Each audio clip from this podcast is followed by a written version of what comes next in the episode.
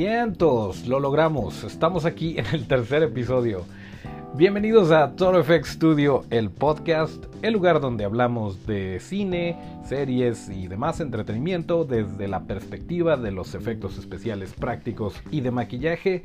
Yo soy su amigo Toncho Ábalos y acuérdense de que nuestras redes son arroba ToroFX Studio, arroba ToroFX, S-T-U-D-I-O.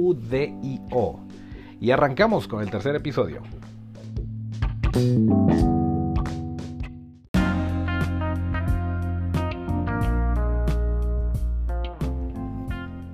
Y efectivamente, como les decía, estamos ya en el tercer episodio y estamos en todas las plataformas, ya, ya nos eh, aceptaron en todas las demás y estamos muy contentos. Si por alguna razón la aplicación o la plataforma donde tú escuchas tus, tus podcasts eh, no la tienes disponible, eh, mándanos un mensajito por ahí y con mucho gusto vamos a hacer lo propio para estar ahí, pero por lo pronto ya estamos en Apple Podcasts, antes conocido como iTunes o iTunes Podcasts. Estamos en Spotify, estamos en Stitcher, en Breaker y obviamente en nuestra casa que es anchor.fm, diagonal FX Studio. Y ahí pueden ver también la lista de aplicaciones donde estamos disponibles. Y ya estamos aquí, el día de hoy es el 15 de enero de 2019. Estamos contentos, estamos empezando la semana apenas, es martes. ¿Cómo les está yendo en su semana? Estamos bien emocionados. Acaba de caer el tráiler de Spider-Man Lejos de Casa o Far From Home y se ve con todo. Ya pudimos ver a Jake Gyllenhaal como misterio. Ya pudimos ver a Nick Fury que va a hacer su aparición por ahí. Ya nos enteraremos cómo y por qué después de Capitana Marvel, porque todos sabemos cómo terminó Infinity War.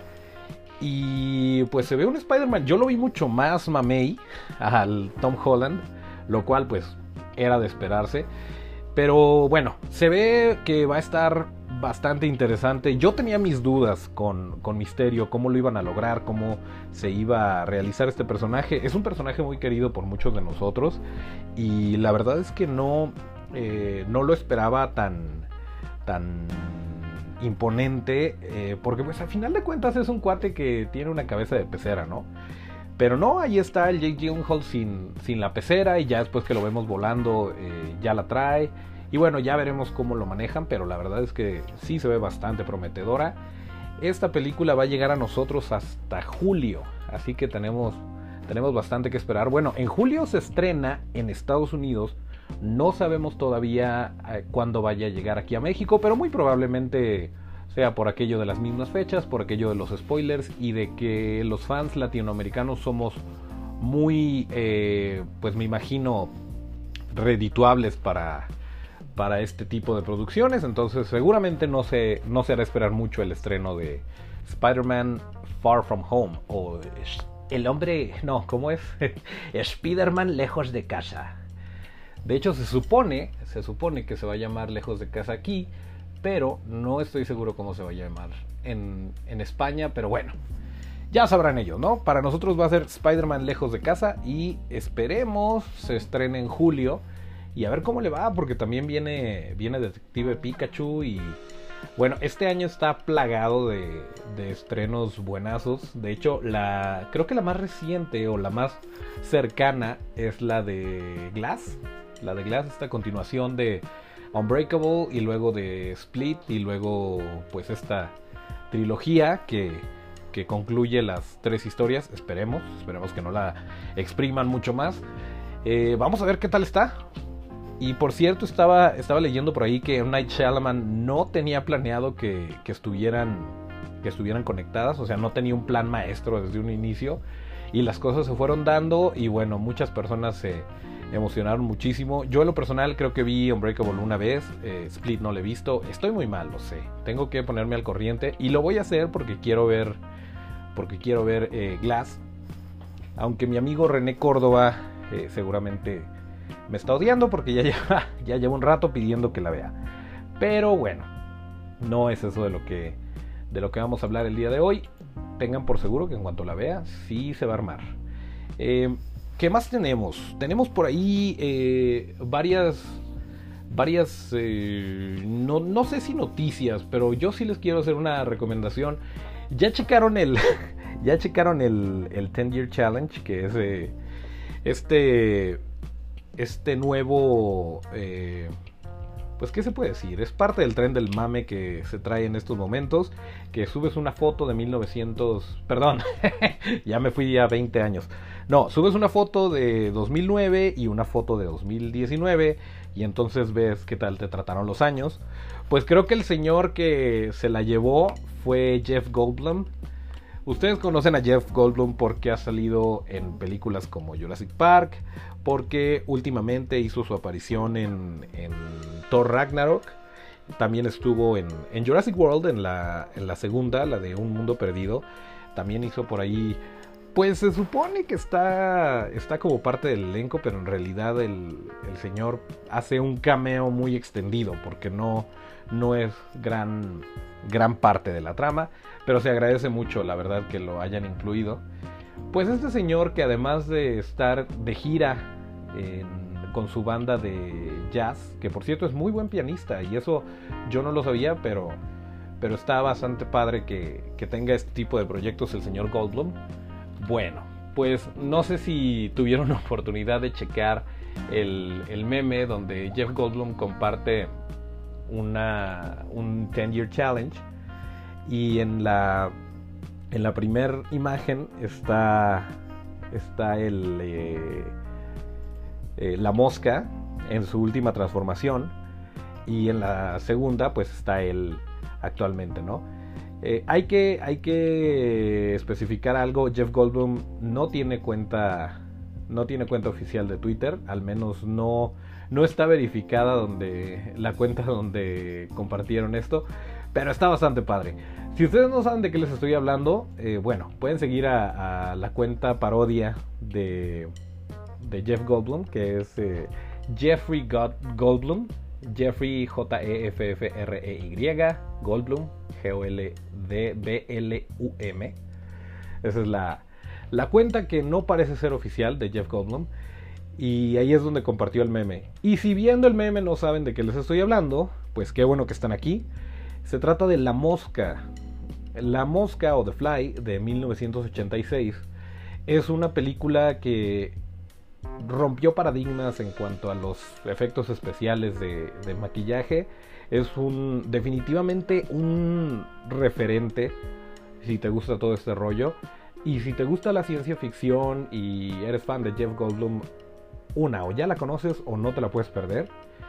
Pero eh, bueno, es una, es una película que sí vale muchísimo la pena eh, recomendar. Un segundito, a ver.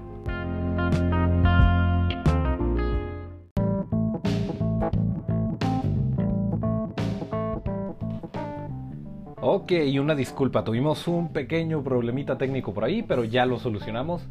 Y les estaba hablando yo de esta película de 1986, The Fly, que es totalmente imperdible.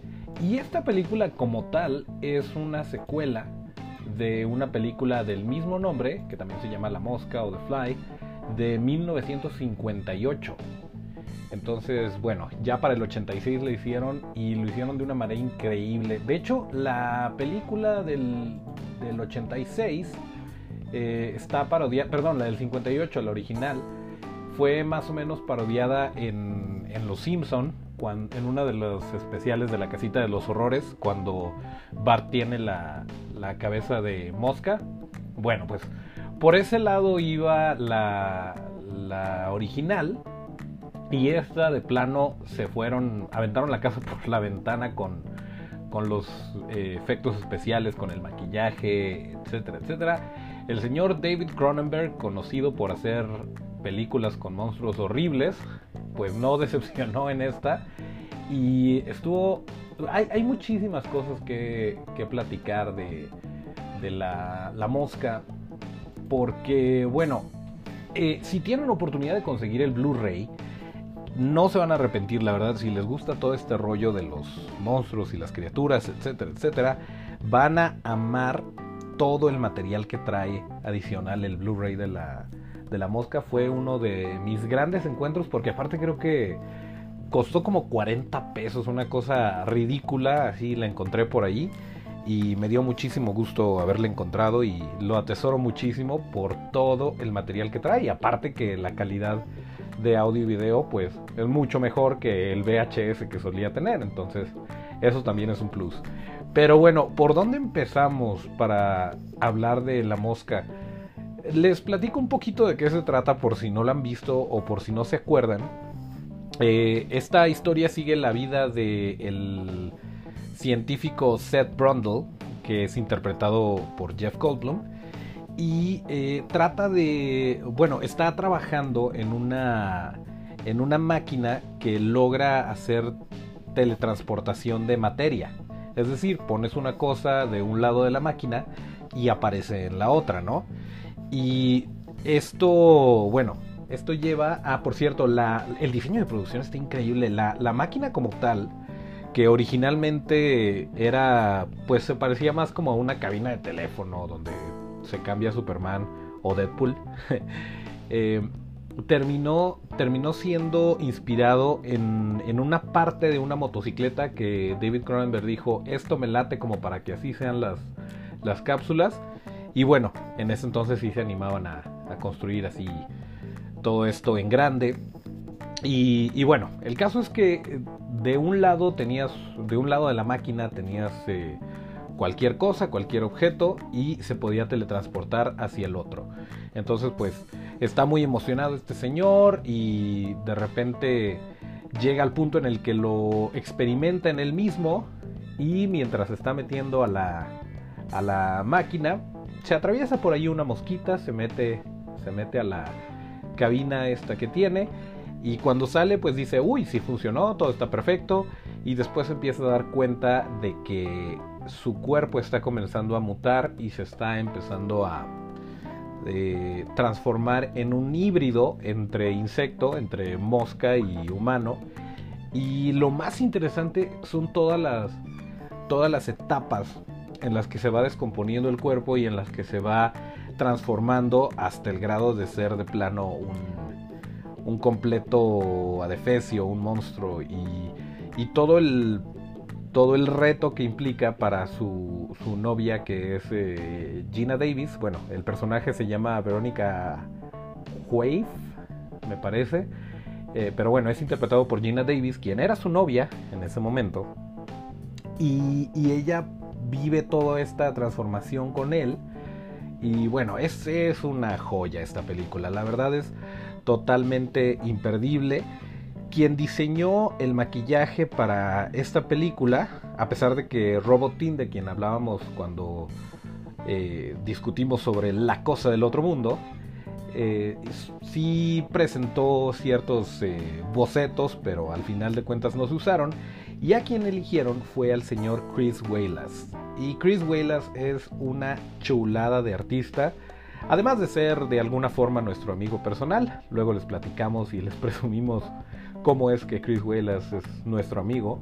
Eh, pero bueno, el caso es que este señor, que ya había trabajado en eh, El regreso del Jedi, quien ya había trabajado en Gremlins, la primerita, eh, se avienta esta chamba, se la ofrecen y esto, esto está padrísimo porque él habló con su equipo con, su estudio y les dijo, tenemos estas dos opciones. Podemos trabajar en Gremlins 2, que es, bueno, trabajar de cierta manera a partir de algo que ya construimos, de algo que ya diseñamos, o sea, la mayor parte de la chamba ya estaba hecha.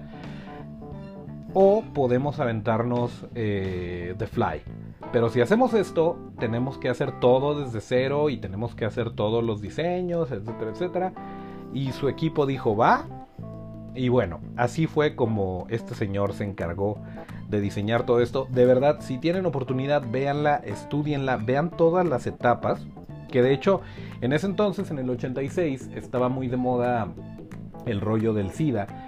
Y mucha gente, muchos críticos lo interpretaron como si fuera una, una comparación, una metáfora, una alegoría a la enfermedad del SIDA cuando en realidad David Cronenberg quería que fuera más bien a cualquier enfermedad, que aplicara para cualquier eh, persona cuyo, cuya salud está decayendo y los retos que se tienen con tu pareja, con tu vida, etcétera, etcétera. Pero bueno, el caso es que, que se aventaron esto y, algo súper bonito es que al final de la película, no les estoy contando el final, aunque bueno, ya lleva bastantes años por ahí, pero no, al final de la película, cuando la mostraban en los cines, aparecía el nombre de Chris Wallace. Chris Wallace, por cierto, si lo quieren buscar es Chris con H, C-H-R-I-S, Wallace es W-A-L-A-S, se escribe Wallace. Bueno, eh, al final de la película aparecía su nombre y, en, las, eh, en las exhibiciones, en las funciones de, prensa, eh, todas esas que hacen antes de, de soltar la película ya a, una audiencia más amplia, aplaudían, aplaudían y se emocionaba la gente por el trabajo que, que había hecho. Entonces, esto, bueno, y esto es algo que se usaba mucho en, en este tipo de películas. Por ejemplo, Stan Winston siempre tenía su nombre al principio. Si ustedes ponen Depredador, al principio dice Depredador diseñado por Stan Winston. Que ya hablaremos de, de esa película, que también hay mucha tela de dónde cortar. Pero volviendo a la mosca, al final de la película aparecía el nombre de Chris Wallace y The Wallace y le dijeron, ¿sabes qué? Le dijo el eh, David Cronenberg, ¿sabes qué? Esto, esto va a hacer que te ganes un Oscar. Y pues dicho y hecho, el señor se ganó un Oscar y muy bien merecido por esta obra maestra. Eh, y él muy humildemente decía que, que, esto se debía a que pusieron su nombre primero y pues tuvo la suerte, ¿no? De que al final de los créditos estaba su nombre y las personas que deciden en la academia dijeron, ah, pues vamos dándoselo a este cuate. Pero no, la verdad es que sí, sí fue una chambotototota la que se aventó el señor Huelas. Y también Jeff Goldblum, o sea, él, él es un ícono por sí solo, actuando en su vida real. Es bastante entrañable y bastante agradable nada más escucharlo tartamudear como se expresa él normalmente. Eh, y bueno, no es, no es la excepción en, en, La Mosca, pero queda mucho mejor porque aparte hay una escena padrísima donde parte de, la transformación comienza a ser un poquito psicológica, el, el, cómo se conduce y el cómo habla, y empieza a hablar rapidísimo y no, se la pueden perder, de verdad, de verdad, yo sé lo que les digo, si quieren ver una película, vean esa. Ya después ven todas las demás, pero vean La Mosca si es que no la han visto, y si ya la vieron y no se acuerdan muy bien, eh, vale la pena darle otra visitada y analizarla desde este punto de vista de los efectos. Y hablo de Jeff Goldblum porque también les, les había dicho que es bien importante elegir quién es el actor para interpretar a cierta, a cierta criatura o a cierto personaje eh, para que valga la pena, para que pueda trabajar junto con el maquillaje y que no le reste a sus expresiones o a, su chamba, ¿no? Que es actuar. Pues bueno, cuando se estaba eligiendo quién iba a ser el, personaje para para interpretar al científico, se, pues Chris Wallace, ah bueno, eh, Chris dijo, si me pones a elegir, eh, yo te preferiría a alguien que tenga una nariz discreta, que no tenga demasiado labio, que no tenga facciones muy prominentes eh, como las orejas, etcétera, para poder trabajar más con el maquillaje, ¿no? Para poderle ir agregando, porque obviamente esto te representa un reto, cuando, cuando tu actor tiene, tiene características muy, eh, pues un poquito aumentadas o que no, no se llevan muy bien con el maquillaje, porque obviamente mientras más le agregas, pues más exagerado se ve y más te puedes sacar de la realidad, ¿no? Entonces, ah, no, sí, vamos a tomar tus eh, sugerencias y las vamos a poner en el bote de basura, yo creo, porque eligieron a Jeff Goldblum. Y bueno, pues realmente no, no es chamba del artista de maquillaje y de efectos especiales el, elegir al actor. Yo creo que se lo dijeron por cortesía.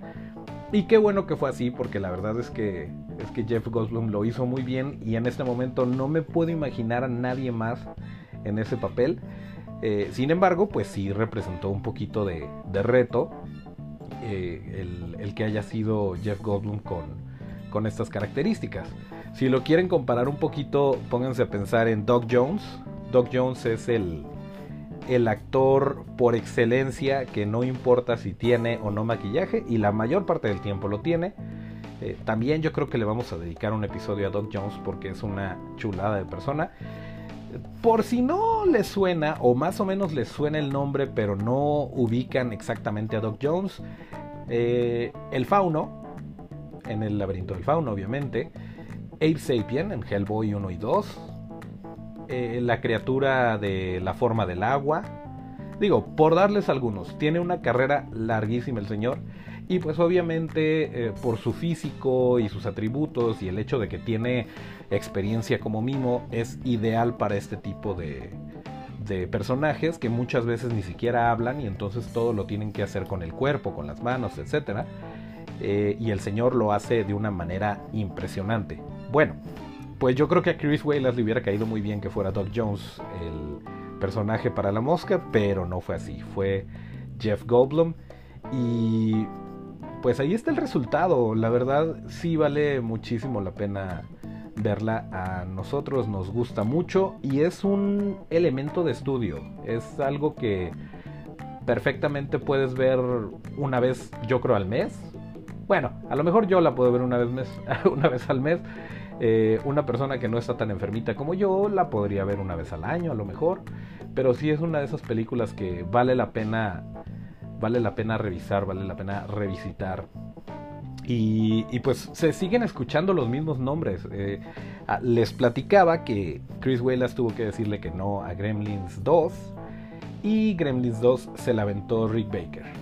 Y ya hablaremos de Gremlins 2 porque es muy diferente, a pesar de ser de la misma franquicia, por así decirlo es muy diferente el enfoque que tiene una película y que tiene otra y hay infinidad de criaturas diferentes en la, en la segunda.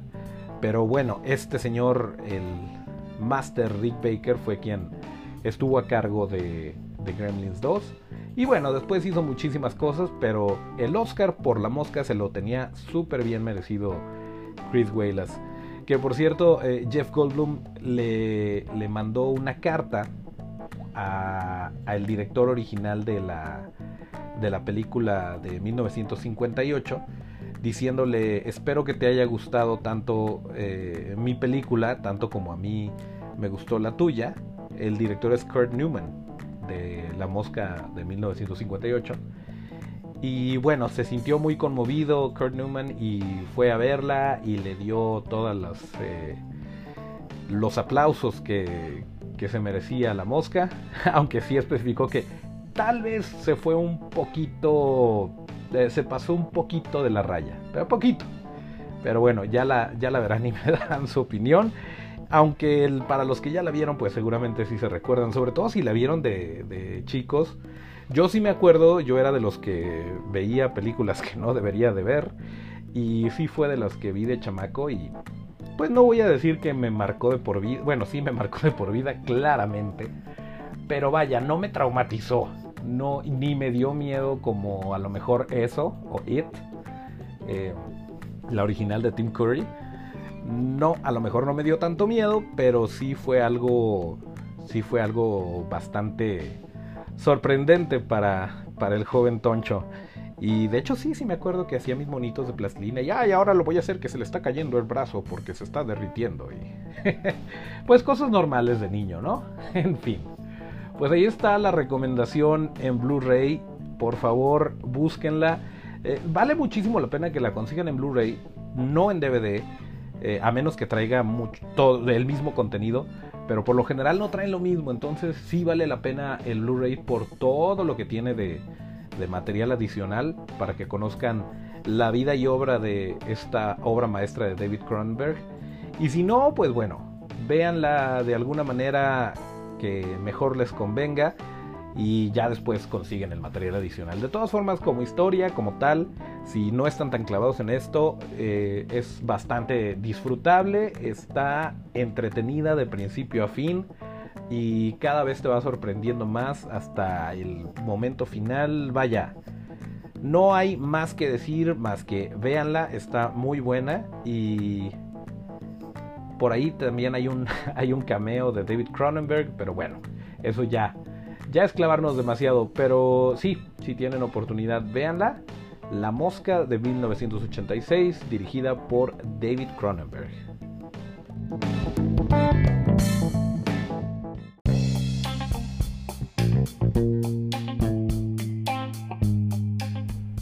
Bueno, pues ahí lo tienen, ahí está la recomendación en video casero en Blu-ray de esta semana.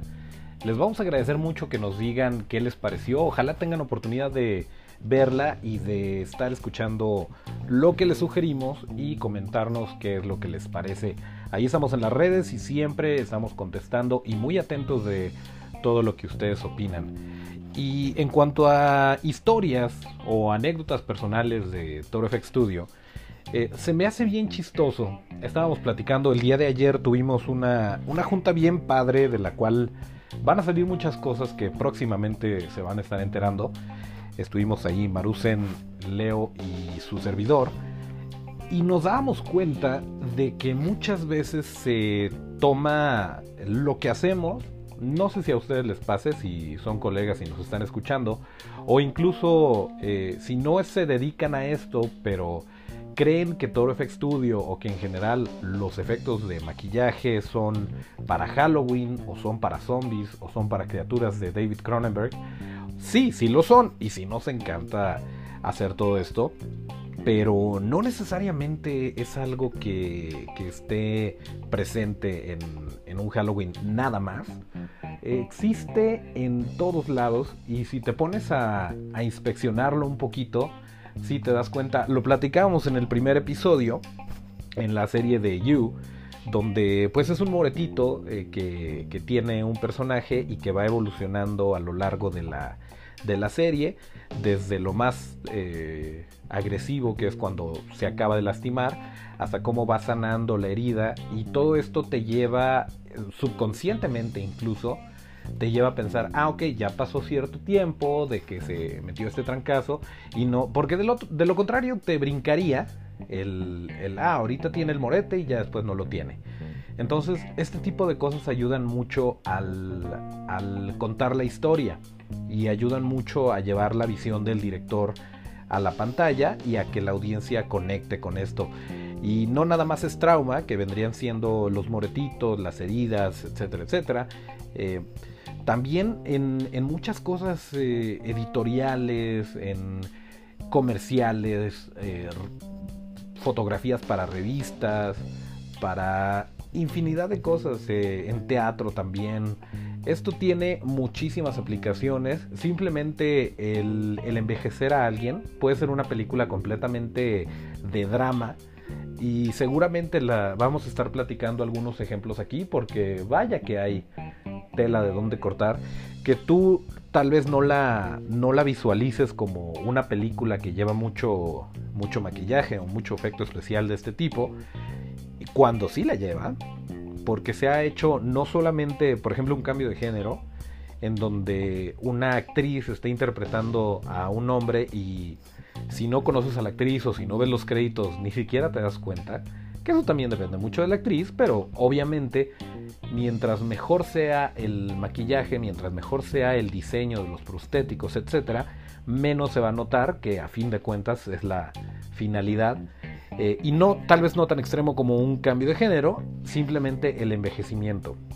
El envejecimiento, las arruguitas que empiezan súper sutiles y si es una historia donde sigues al personaje desde joven hasta ya casi casi a punto de estirar la pata, eh, se puede ver toda, toda esta evolución. Y así como fue un reto la mosca y el, diseñar eh, la descomposición de, esta persona y cómo se va transformando en, un mutante, eh, pues es igual o más difícil porque sobre todo porque tienes referencia real. Tienes, nadie sabe cómo se ve un mutante que mezcló su ADN con el de una mosca y terminó así eso de cierta forma tienes, tienes eh, libertad creativa, pero todo mundo sabe cómo se ve un viejito. Todo mundo sabe cómo se ve una persona eh, de 30, 40, 50, 60, 70, 80, 90, 100 años. Y esto, pues obviamente es un reto mucho mayor, ¿no? El, el llegar a ese realismo, el llegar a esa sutileza, porque también, como siempre lo decimos, no se trata de que parezca una máscara, porque te puede quedar la escultura súper bonita y puedes hacer tus prostéticos súper bonitos, los pegas, etc. Pero si el actor mm, está muy restringido y no se puede mover y no puede gesticular, pues ya, se echó a perder todo, ¿no? Entonces, eh, también es bien importante tomar en cuenta esto, ¿no? Que muchas veces el, simple hecho de, tener una tener una deformidad o tener eh, un golpecito, eh, el envejecimiento, todo esto abarca el trabajo que hacemos estudios como Toro FX y es algo que se utiliza en cualquier producción, sea cual sea el género, sea cual sea la fecha, la temporada, eh, siempre, siempre hay algo que hacer. Y a nosotros nos emociona muchísimo cuando, cuando nos piden hacer cosas así. Obviamente, no, no les voy a mentir, obviamente nos encantan los monstruos, nos encantan los zombies, nos encanta hacer criaturas. Pero es padrísimo cuando nos piden algo que, que a lo mejor ni siquiera lo habíamos pensado, ¿no? Cuando nos piden una cabeza de medusa y que hagamos las serpientes para una fotografía porque se va a hacer un libro o cuando nos piden unos dientes que se van a utilizar eh, y que esta persona va a estar cantando, etcétera, etcétera, como ya les platicábamos, eh, cuando nos piden eh, un penacho de Simba, este tipo de, proyectos son súper interesantes y seguramente van a estar viendo un poquito más de todo esto. Tenemos muchísimas cosas que queremos hacer y nos están quemando se nos están quemando las habas por compartirlo con todos ustedes. Así que acuérdense que no nada más es el podcast, hay que seguirnos en nuestras redes para estar bien al tanto de todo lo que hacemos. Y también tomen esto en cuenta, si muchas veces eh, hemos visto personas que se quieren dedicar a esto porque les encanta la sangre y les encanta lo gore y les encanta, está bien, se vale, está perfecto. Pero la industria no te lo va a pedir. No todo el tiempo vas a estar haciendo desmembramientos y zombies y eh, películas de terror. Eh, sin embargo, hay mucha, mucha, mucha eh, tela de donde cortar. Hay muchas producciones que necesitan otro tipo de cosas. Y obviamente mientras más puedas cubrir, pues más te vas a divertir en, primera instancia. Y bueno, pues téngalo muy en cuenta, es bien importante estudiar la figura humana, es bien importante la sutileza, si estás haciendo una oreja, si estás haciendo una nariz.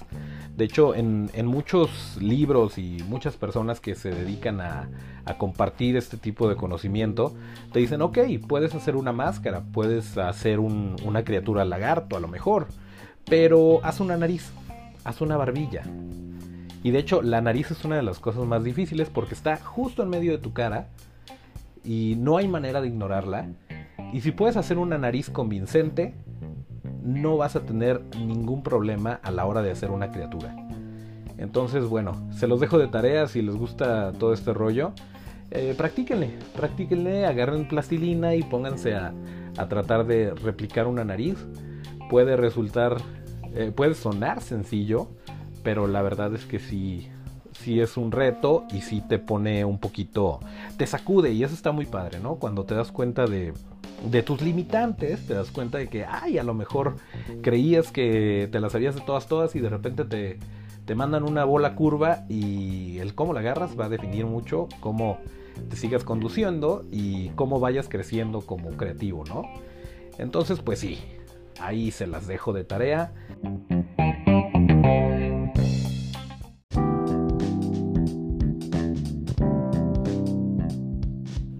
Pues llegamos a la parte final del el episodio 3 de Toro FX Studio, el podcast.